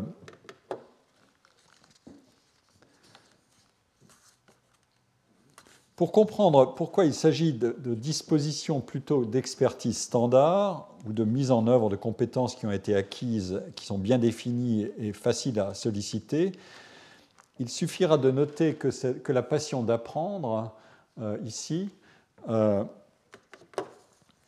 qui est si recherchée chez les digital talents, est en décalage très fort euh, avec la valeur des programmes de formation qui sont habituellement fournis dans les entreprises et dont une majorité de salariés se désolent régulièrement. Donc, on a une passion d'apprendre, mais elle n'est pas vraiment gratifiée par ce qui est offert. En fait, c'est toute une technologie de, production de la valeur apprenante du travail que sont sommées de développer aujourd'hui les entreprises pour retenir leurs talents. Car ces talents, s'ils ont de la valeur sur un marché de l'emploi en croissance et en déséquilibre, et s'ils connaissent et font connaître leur valeur, par exemple via LinkedIn, euh, n'auront aucun mal, mais peut-être pas non plus autant de bénéfices qu'ils en espèrent, à changer d'employeur. Dans les enquêtes auprès des, employeurs, invariablement, la réponse est toujours la même. Ce qui est recherché d'abord, un niveau de compétence technique donné, celle-là, la compétence technique, est fournie assez abondamment par l'expansion de l'enseignement supérieur, donc, ce qui est recherché d'abord à compétences techniques données, ce sont ces soft skills. Et Deming note dans son article que les enquêtes auprès des employeurs montrent invariablement que les compétences que les employeurs jugent le plus difficile de trouver dans leurs opérations de recrutement sont les aptitudes au travail d'équipe, à la collaboration et aussi à l'expression orale. Et on trouve ce résultat dans l'enquête euh, de Capgemini et LinkedIn, puisque les digital soft skills qui manquent le plus, pardon, puisque les digital skills soft manquent beaucoup plus que les hard skills. Ici, vous avez le, résultat qui est donné. Euh, mon organisation a affaire à un écart entre les soft skills qui sont demandés et celles qui sont détenues. Euh, ça, c'est les soft, ça, c'est les hard, et ça, c'est l'ensemble. Donc vous voyez, la, la situation est, assez simple. Euh, on a euh, une pénurie de talents qui est aisée à décomposer. Les hard skills sont ceux qui ont été, dont j'ai donné la liste tout à l'heure, qui correspondent à des compétences spécifiques. Euh, et la, la, spécialisation des tâches et des rôles permet de les définir. Et la définition de la détention de ces compétences est distribuée de manière normale sur une courbe gaussienne. Euh, par contre, les soft skills correspondent à un ensemble de qualités beaucoup plus difficiles à étalonner et à produire parce qu'ils se réfèrent à des dispositions qui sont pour une bonne part ancrées dans toute la complexité biographique de la socialisation et du développement des individus. Et plus l'environnement de travail ou la nature des tâches sollicite l'aptitude aux interactions, à la collaboration, plus évidemment les soft skills agissent comme des leviers multiplicatifs sur les hard skills dans la fonction de production de la performance individuelle. Et encore une fois, ce raisonnement, il est non linéaire. et lui aussi permet de se déprendre de cette conception intellectualiste des compétences dont j'ai parlé, et c'est même là un des vecteurs de la diffusion de la notion de talent. Euh, je vais vous en donner un exemple ou une illustration avec le cas suivant que j'extrais d'un article qui est paru dans la Harvard Business Review qui s'appelle Automation will make us rethink what the job really is. L'automation ou la, transformation par les automates euh, du travail va nous, faire repenser, va nous faire penser à nouveau frais à ce qu'est un emploi réellement. Et il est signé des cadres dirigeants d'une grande entreprise de, conseil hein, qui s'appelle Willis Towers Watson. Les auteurs s'appellent Jésus Tazan, Malcolm et Zarkadakis. Euh, euh, l'article me fournit l'occasion de, revenir euh, sur la notion d'emploi stratégique. Les emplois dont je vais parler euh, sont des emplois des personnels navigants des compagnies aériennes.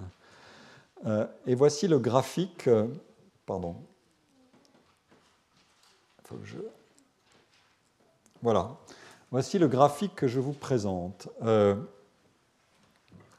ce graphique décrit l'amplitude possible de la contribution respective des pilotes en rouge et des personnels de cabine, les fameux PNC aux portes. Euh, euh, comme vous savez, quand on prend un avion, les PNC, les personnels navigants commerciaux, les, euh, les stewards, les chefs de cabine, les hôtesses, la contribution respective à l'horizontale, c'est l'abscisse, à la, à la valeur de, à la réputation et la position concurrentielle d'une compagnie. Donc en abscisse figurent les niveaux croissants de performance euh, de ces personnels. Euh, qu'est-ce qui arrive quand la performance augmente? Euh, et, en ordonnée figure la valeur de la performance pour l'organisation, pour la compagnie. le profil respectif de ces deux courbes est tout à fait inattendu. et en fait, vous voyez que la valeur qui peut être procurée par une très bonne performance du côté des personnels de cabine est très supérieure, elle a un potentiel d'augmentation beaucoup plus élevé que la performance d'un pilote, qui devient plate. Et évidemment, à partir d'un moment donné, on est, c'est un plateau. Alors que chez les personnels de cabine, ça continue à augmenter. Et euh, ici, c'est le, minimum exigé pour agir. Heureusement, euh, on est, euh, les pilotes doivent partir d'un seuil qui n'est pas négligeable. Je vais en parler à l'instant. Euh, ça, c'est la, demande minimale de la compagnie. Elle se situe là. Euh, et ici, c'est la capacité qu'a l'individu d'agir de manière discrétionnaire pour augmenter euh, sa performance. Et les pilotes, ils sont interdits d'augmenter leur performance de manière discrétionnaire. Et l'argument des auteurs est, assez simple en fait, c'est que le rôle pivotal, le rôle stratégique, comme je disais tout à l'heure, il n'est pas du côté des pilotes, contrairement à ce qu'on pourrait penser, du moins dans une conception organisationnelle de la valeur du travail, mais il est du côté des PNC, des personnels navigants commerciaux. Ça leur ferait d'ailleurs euh, très plaisir de voir ça. Euh, je l'ai transmis à un cadre d'Air France. Euh, parce que les, personnels navigants commerciaux sont infiniment moins, payés et moins considérés que les pilotes, qui sont une aristocratie qui sait défendre ses gains et ses privilèges. J'espère qu'on ne va pas me traiter mal la prochaine fois que je prendrai l'avion. Euh, et ce constat qui est contenu dans ce, dans ce raisonnement, j'ai demandé des données chiffrées pour vérifier euh, ce que ce raisonnement veut dire. Il est, euh, je vais vous en parler un instant, conceptuellement, il est assez correct, mais j'aimerais bien avoir les données pour maintenant vérifier. Je ne désespère pas de les obtenir. Euh, le constat dit, il est, le constat est paradoxal, mais il est aussi paradoxal pour l'évolution qui est à venir. Si je raisonne en kurzweilien fidèle et euh, orthodoxe, pour parler comme dans la Bible, euh, je dirais que ce qui va arriver avec l'accélération de l'implantation des machines intelligentes et de l'intelligence artificielle, c'est que un pilote, à terme, ce sera un rôle qui sera substituable. est probablement plus facilement substituable qu'un personnel navigant commercial, pour parler euh, de manière un peu triste, euh, et surtout d'un personnel navigant commercial talentueux. En réalité, le, raisonnement qui est sous-jacent à ce graphique, il est bien connu des sociologues, euh, et même plus que des économistes, des sociologues notamment qui ont lu Stinchcombe, qui ont lu David Jacobs, qui ont lu Barron, James Barron. Euh, ces références figurent dans la biographie d'un livre que j'ai publié sur le travail créateur. Il faut distinguer en effet deux dimensions dans la production de la valeur, euh, celle qui engendre cet axe vertical. Euh, il y a d'abord l'expertise et la maîtrise technique d'un côté, et de l'autre, il y a les soft skills qui commandent la gestion des interactions directes avec les passagers. Ces passagers, en tant que consommateurs, mais d'une certaine manière aussi en tant que coproducteurs du service, euh, sont aussi des juges et des propagateurs de jugements qualitatifs sur leur réseau et partout ailleurs, qui peuvent affecter positivement ou négativement la réputation et la fréquentation, à commencer par la leur, d'une compagnie aérienne. Donc, si je sépare les deux catégories de skills, toute la formation, l'accumulation d'expérience, le système de promotion et l'environnement technologique du travail du pilote sont conçus et organisés pour lui permettre de partir de ce niveau-ci qui est élevé de compétences et d'arriver là, c'est-à-dire à un niveau défini de performance et de s'y maintenir dans des limites qui sont étroitement définies. C'est pour ça que c'est un plateau. La régularité et la sécurité sont des valeurs clés et la virtuosité ou l'originalité n'ont pas de place dans la cabine de pilotage, sauf des cas extrêmes et encore. Et donc la compétence est entièrement fondée sur une formation longue et la distribution des compétences des pilotes doit être aussi homogène que possible. Il serait tragique d'avoir affaire à une variabilité considérable de la performance des pilotes en fonction de leur salaire. Ça serait ennuyeux. Et ce donc, euh, sont la longueur de la formation et sa technicité et dans certaines compagnies aussi le pouvoir historique de négociation très élevé des pilotes, qui leur assure un salaire très élevé dans lequel n'entre pas une composante talent. À l'inverse, ce que suggère ce graphique et le raisonnement des sociologues dont j'ai parlé, c'est que la variabilité est plus grande dans la performance du personnel PNC, qui aura un impact plus direct que la compétence du pilote sur la satisfaction ou l'insatisfaction de la clientèle, mais pas sur leurs chances de survie.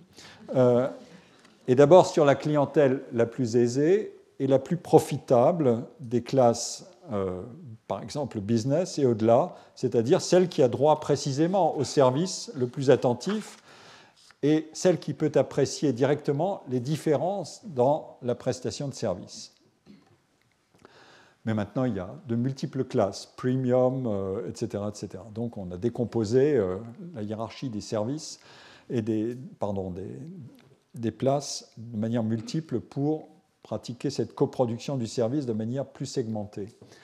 Euh, je fais cette, cette analyse aussi qui distingue la situation des pilotes et la situation des PNC, si je mettais les salaires, je crois que les courbes seraient inversées. Le bleu serait les pilotes et le rouge serait les PNC.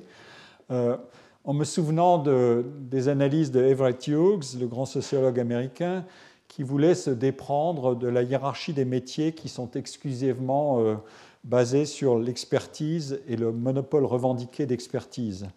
Euh, ces professions que la sociologie fonctionnaliste que critiquait Hughes avait érigé en modèle. Et euh, Hughes voulait montrer comment ce qu'il appelle des professions prétentieuses doivent être comparées avec d'autres qui le sont moins et, euh, qui sont situées plus bas dans l'échelle de prestige et de rémunération, et comment la comparaison peut faire apparaître des caractères et des, des traits probabilistes qui désignent en fait une situation qui n'est pas du tout conforme à l'intuition de départ. Effectivement, ici, vous avez l'indication d'un caractère probabiliste de la dispersion possible des compétences et des performances. Euh, les chances de réaliser une performance très élevée euh, sont plus grandes pour le PNC que pour le pilote, parce que le pilote doit être normé. L'activité du pilote doit être strictement normée. Bon, maintenant, comment se procurer ces digital talents sur le marché de l'emploi sur, lequel la concurrence est vive en période de forte expansion des technologies numériques? Et comment se procurer la qualité de talent qui correspond à cette définition relative de la pénurie, celle de la rareté des talents, puisque nous avons affaire à une composition multiplicative entre des qualités individuelles dont certaines sont très difficiles à identifier et à mesurer? Les méthodes de recrutement euh, qui sont indiquées ici en disent long euh, sur la diversification des procédures de sélection et d'acquisition des talents euh, en temps de guerre des talents et d'incertitude sur la valeur qui est responsable des différentiels importants de productivité. Vous avez ici les, différents, les différents moyens de faire et en couleur claire on place des entreprises qui sont dites pace-setters, c'est-à-dire pionnières ou leaders, si vous voulez, qui donnent le pas, qui indiquent le rythme pour avancer, et toutes les autres organisations euh, sont enfoncées. Et euh, euh, la variable numéro un, c'est augmenter l'équipe de recrutement avec qu'elle soit dotée de talents digital pour augmenter, pour améliorer le processus de recrutement, puis ouvrir des, euh, bureaux euh, dans les pays euh, où l'offre de talents digitaux est la plus grande. Par exemple, on va ouvrir des bureaux en Inde. acquérir ces talents en créant des compétitions online sur les plateformes online comme Kaggle Top Coder, je vais y revenir, ou bien organiser des hackathons pour identifier les meilleurs, ou bien acquérir des sociétés ou des entreprises qui ont les talents en question, ou bien, euh, je vais commenter ça aussi, create MOU, c'est-à-dire Memorandum of Understanding, c'est-à-dire des accords, euh, négocier des accords avec les universités pour euh, embaucher les étudiants directement après leur diplôme.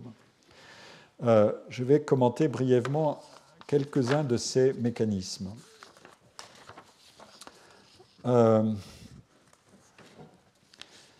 La procédure qui vient en tête, elle est circulaire évidemment. Euh, injecter du talent digital pour recruter des talents, c'est un peu circulaire.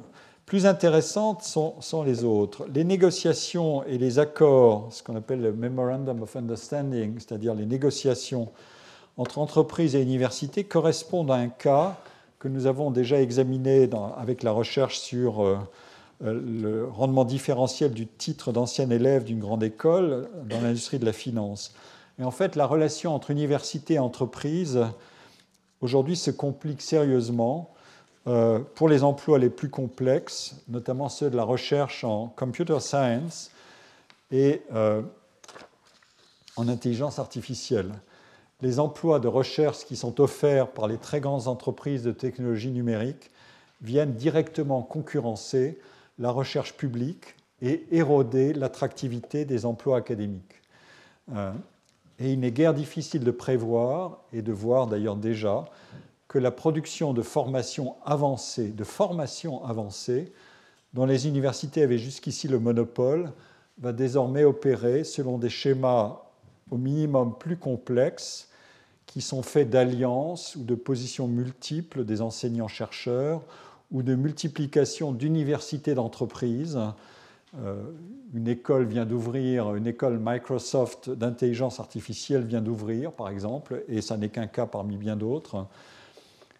Sur la course au talent, qui est désormais très vive dans le domaine de l'intelligence artificielle, les chroniques de la presse sont en effet innombrables et toutes plus éloquentes les unes que les autres euh, sur ce sujet, en raison évidemment de l'effet de saillance dont bénéficient les témoignages et les exemples, qui sont plus faciles à, produire que des données patiemment rassemblées et froidement commentées. Mais on trouve dans ces reportages les ingrédients qui sont devenus ordinaires de la globalisation de la compétition. On chronique des transferts et des prises spectaculaires de purs produits de l'université ou des grandes écoles françaises, et les Français ici ne sont pas les derniers à être en première ligne du côté des bonnes prises. Euh, il y a un phénomène d'avantage cumulatif qui opère. Les chercheurs réputés qui sont captés en attirent d'autres dans des laboratoires privés. Euh, l'hybridation des rôles et des positions entre public et privé, par exemple professeur à l'université et aussi chercheur en entreprise, elle paraît a priori constituer une sorte de ceinture protectrice contre le drainage pur et simple des talents vers la recherche privée, au moins on aura sauvé ça. Mais en fait, elle a des motifs beaucoup plus stratégiques parce que l'enseignement qui est dispensé dans les grandes universités ou les grandes écoles permet de détecter très vite des étudiants talentueux, alors que l'exercice de la recherche, lui, il sera conduit dans les entreprises vers lesquelles on va attirer ces étudiants. Et ces entreprises ont actuellement des moyens euh, qui ont l'air illimités et qui serviront à détecter ces talents qui ont été détectés euh, par les universités. Enfin, il y a une concurrence très asymétrique entre les entreprises qui sont digital native, qui sont nées là-dedans et qui ont grandi là-dedans, et les entreprises en transition, les premières transformant leur personnel en actionnaires de leur compétitivité par des schémas de rémunération qui sont totalement inaccessibles aux entreprises traditionnelles. Enfin, il y a des flux migratoires de ces fameux digital talents qui dessinent une carte de la globalisation du talent. Voilà le, schéma euh, euh, qui dit où sont d'abord les stocks principaux de talents. Euh, digital talents. vous avez ici la, hiérarchie. L'Inde arrive en tête, puis euh, la Grande-Bretagne, l'Allemagne, euh, la Suède, les États-Unis. Euh, évidemment, rapporté à la population, vous aurez des nombres absolus qui sont très différents, mais en proportion, ça vous donne une hiérarchie des, situations rapportées à la, population. les Pays-Bas, la France est ici, l'Italie là et l'Espagne là. Voilà une, hiérarchie qui est assez, euh, euh, qui est assez, assez simple à comprendre. Mais maintenant, vous avez euh, ici, à partir des données LinkedIn, qui, elles, alors là, pour le coup, sont assez, sont assez utiles, permettent de retracer les mouvements, les flux. le tableau est très difficile à lire de loin, évidemment, mais les flux d'entrée et de sortie. Les États-Unis sont des. et il y a un coefficient de, euh, de, rapport entre importation et exportation. Euh, les États-Unis arrivent en tête pour ce qui est de l'importation. ils achètent plus de talents à l'étranger qu'ils n'en envoient à l'étranger, suivi par euh, l'Allemagne, par la Suède, par les Pays-Bas. tout ça est supérieur à 1.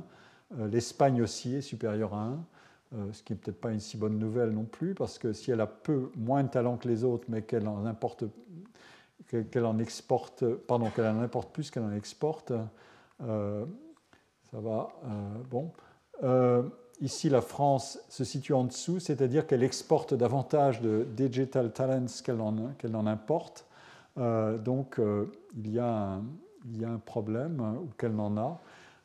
et l'Inde, elle, est le champion absolu de l'exportation. C'est le nouveau paradis de recrutement des chasseurs de talents digitaux, euh, c'est l'Inde, qui en plus a pour particularité d'avoir une culture euh, héritée du temps des colonies, euh, une culture linguistique compatible, puisque les Indiens parlent anglais, ce qui est assez différent de la situation actuelle des Chinois, mais elle changera.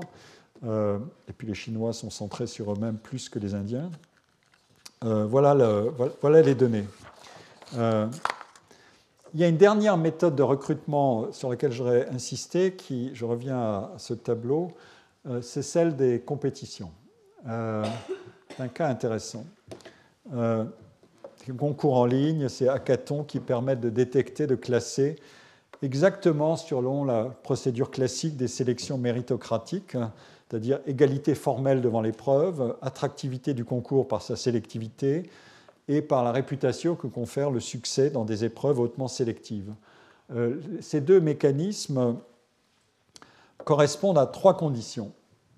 il faut qu'il y ait une certaine hétérogénéité des candidats, il faut qu'il y ait une inobservabilité directe des qualités recherchées, donc on va se servir de la compétition pour faire apparaître tout ça, et il faut qu'il y ait un excès du nombre de candidats par rapport au nombre de positions qui vont être offertes.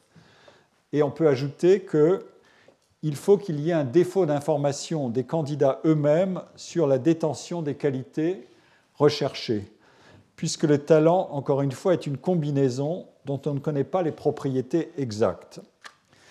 Ce point est intéressant parce qu'il euh, peut se relier à des recherches des psychologues sur l'évaluation que font les individus d'eux-mêmes. Euh, je pense ici à des travaux de Daniel Gilbert et de Dioning, Meyerowitz et Holzberg euh, qui ont étudié ces phénomènes d'auto-évaluation. Euh, les travaux sont, très, stimulants et très éloquents. Le constat numéro un, c'est que les gens portent généralement sur eux-mêmes des jugements extrêmement flatteurs. c'est ce qu'on appelle le phénomène du above average. Euh, on est au-dessus de la moyenne. Euh, il y a une célèbre émission euh, à la radio américaine qui s'appelle Lake Wobegon, le pays où tout le monde est au-dessus de la moyenne. Les enfants sont supérieurs à la moyenne en intelligence, ils sont plus beaux que la moyenne. c'est une émission extrêmement connue et qui a, maintenant qui a cessé, mais enfin bon. mais c'est le phénomène. above average. Euh, tout le monde a tendance à se situer au-dessus de la moyenne. Euh, par exemple, quand on interrogeait les, étudiants euh, des, écoliers, pardon, dans une grande enquête sur un million d'écoliers, c'est une enquête qui date de 1976-1977, on leur demande de se situer par rapport à leurs camarades. 70% s'estiment supérieurs à la moyenne et euh, seulement 2% s'estiment inférieurs à la moyenne. Donc le terme de moyenne ici a un sens qui a disparu. Euh, quand on les interroge, on interroge les gens sur leur capacité athlétique, 60% se situent au-dessus de la moyenne, de la médiane, pardon, et 6% en dessous. La médiane, c'est celle qui divise une population entre, euh, en deux parties égales, 50% au-dessus, 50% en dessous. Et quand euh, on leur demande, euh, quand on demandait aux étudiants de se juger par rapport à, leurs camarades, 60% euh, se situent dans le top des 10%, et 25% se situent dans le top 1%. Voilà. Et ces, résultats ont été répliqués et répliqués. Ils sont très très connus hein, et ils sont très intéressants. Euh, donc ils sont, ils sont, très stabilisés. La tendance à s'évaluer de manière extrêmement flatteuse. Euh, alors maintenant, pourquoi est-ce que pourquoi ça, se passe comme ça? Et évidemment, les, psychologues ont cherché à savoir ça. Euh, et notamment, ils, sont, ils, ont interrogé les gens pour savoir pourquoi ils jugent qu'ils ont des talents ou des qualités supérieures à la moyenne.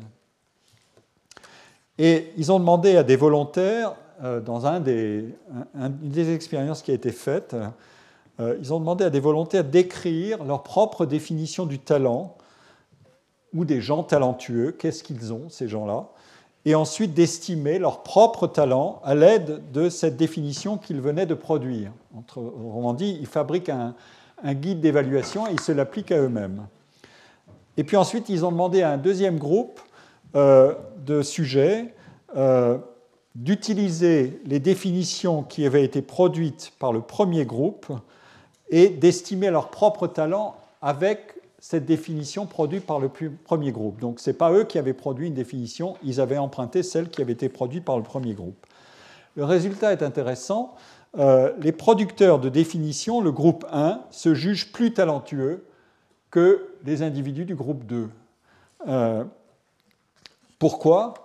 Parce que ceux qui ont la capacité de définir ce qu'est le talent ont évidemment, euh, ils avaient la liberté de définir le terme talentueux ou talent comme ils le voulaient, et en fait, ils s'arrangeaient pour le définir de, manière à le rapprocher des activités dans lesquelles ils excellent. Euh, en quelque sorte, les définisseurs, comme les appellent les, les auteurs des articles, des definers, fournissent des critères qui avaient le plus de chances de leur correspondre. et voilà un, résultat qui, selon Daniel Gilbert, un psychologue de, Harvard, a une portée très générale. Nous avons une tendance à nous trouver talentueux, amicaux, intelligents ou justes, parce que ces mots ont des significations ambiguës et que l'esprit humain exploite naturellement l'ambiguïté de ces qualificatifs pour se gratifier lui-même. Les sources les plus riches d'ambiguïté à exploiter sont d'ailleurs, plus encore que les qualificatifs de talentueux ou pas, en fait les situations ou les expériences que nous rencontrons et qui sont susceptibles de multiples interprétations. Comme dit euh, joliment Gilbert, je traduis euh, pour aller vite, comment faisons-nous pour avoir des images positives de nous-mêmes et de nos expériences? Comment parvenons-nous à nous figurer que nous sommes d'excellents conducteurs, d'excellents amants et de brillants cuisiniers, alors que notre vie est pleine de faits qui comportent un défilé pathétique de voitures cabossées, de partenaires déçus et, de soufflets qui n'ont pas monté? Le livre est vraiment très amusant à lire. Euh, la réponse est simple, nous cuisinons les faits. We cook the facts. Je trouve ça très bien. Euh, et une des manières d'apprêter les faits est de sélectionner ce qui nous arrange dans les comparaisons que nous faisons avec d'autres dans notre environnement. De multiples expériences montrent qu'on a tendance aussi à se comparer à quelqu'un qui est moins bon que soi. Par exemple, quand on propose à des sujets de consulter les résultats de tests à des épreuves, ceux qui ont obtenu une note de 12 regardent plus volontiers les résultats de ceux qui ont obtenu 8 que de ceux qui ont obtenu 16.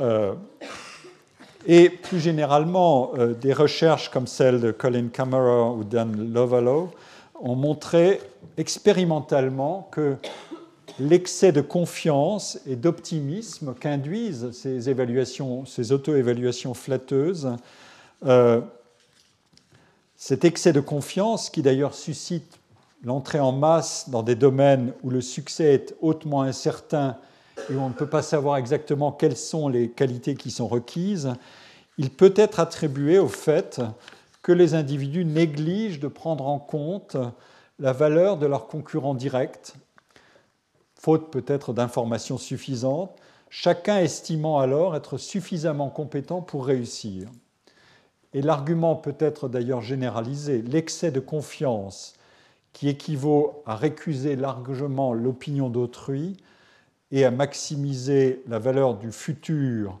par rapport au présent, c'est ce genre de comportement qui est nécessaire pour s'engager dans des activités incertaines et aussi pour permettre le développement optimal de métiers dans lesquels le risque d'échec est très élevé. Quand les critères qui définissent les qualités qui sont recherchées sont ambigus, le nombre de candidats est élevé et la technologie d'identification est souvent précisément celle de la comparaison et de la compétition sélective.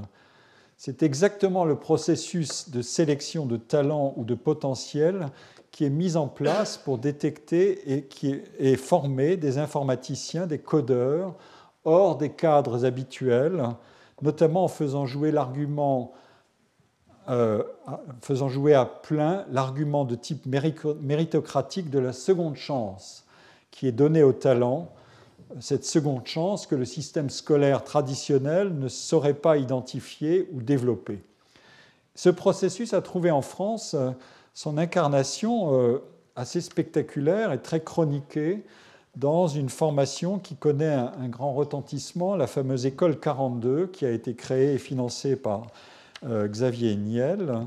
Euh, c'est une formation qui est accessible par euh, sélection compétitive et dont les principes maximisent exactement le rôle des soft skills et notamment de l'aptitude à la collaboration et de la tolérance à l'égard de l'ambiguïté.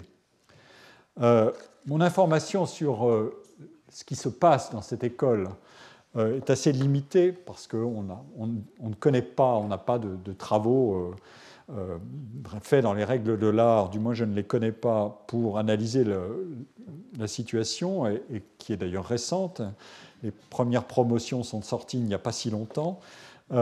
mais on tire de la presse un certain nombre d'informations ou d'entretiens, notamment avec les dirigeants de cette école, et qui fournissent des indications assez convergentes et suffisamment convergentes pour euh, se faire une bonne idée de ce que peut être un processus de, euh, de sélection et de formation de talents qui n'obéissent pas euh, au modèle traditionnel. ce qui est dit dans les enquêtes qui sont faites sur, ces, sur cette école, c'est que l'accès à cette école est gratuit il est ouvert à tous sans aucune condition de diplôme. Euh, et euh, d'après les chiffres qui circulent, 40% de ceux qui sont admis au terme d'un processus de sélection qui est assez redoutable, 40% euh, qui sont des admis n'ont pas le bac. Et ils côtoient devant les ordinateurs aussi bien des titulaires de CAP que euh, des diplômés de l'école normale supérieure ou d'une des écoles normales supérieures ou des jeunes sans aucun bagage scolaire pour apprendre à coder. Euh, Born to Code, comme dit euh, un des slogans de l'école. C'est une école qui d'ailleurs a peu d'enseignants, 12 enseignants pour 1700 élèves. Et l'idée, c'est ce qu'on appelle la pédagogie de la classe inversée. Euh, ça n'est pas le professeur qui délivre la connaissance euh, de manière euh, unidirectionnelle, c'est l'étudiant qui produit la connaissance et qui est en quelque sorte modéré, comme on dit, par les enseignants. Et les étudiants, eux, ont à chercher les informations ou les connaissances dont ils ont besoin et après tout, comme dit euh, l'un des dirigeants de l'entreprise euh, ou de l'école en question, les connaissances, elles sont sur Internet, ce n'est pas la peine de bourrer le crâne des élèves. Euh, voilà. Donc, et on travaille par projet. Tout ça repose sur une éthique de l'effort. comme vous savez, le mérite, c'est talent plus effort dans la formulation classique. Donc, il s'agit de bosser dur, euh, d'abord pour être sélectionné. Les procédures de sélection sont une sorte de, euh, sélection par l'aptitude au dépassement de soi, puisqu'il faut pendant plusieurs semaines euh, être immergé dans une piscine, comme ils disent, et travailler 18 ou 20 heures par jour pour résoudre les problèmes qui sont posés et qui servent à sélectionner les candidats. Les taux de sélection sont de plusieurs euh, milliers sur, pour euh, euh, quelques dizaines de places. je n'ai pas les chiffres sous les yeux, mais 50, pardon, 50 000 candidats par an, dit le directeur, et actuellement 3 500 étudiants en cumulant toutes les années. donc une promotion comprend entre 900 et 1000 étudiants, et disons 50 000 candidats, euh, vous voyez que l'intensité de sélection est, très élevée.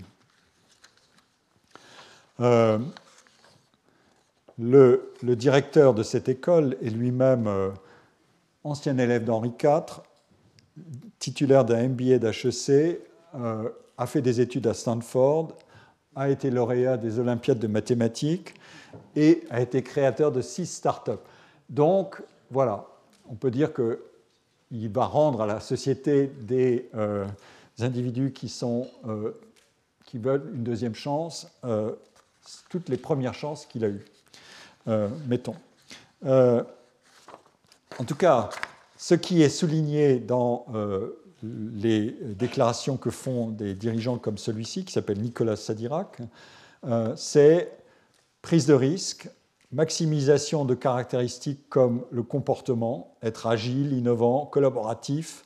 C'est beaucoup plus important que d'avoir beaucoup de connaissances, dit un entretien. Toutes les connaissances sont facilement disponibles. Posez la question sur Google et vous aurez la réponse. Le, problème majeur d'un étudiant, c'est d'imaginer une solution face à un problème complexe. Complex problem solving. Vous voyez.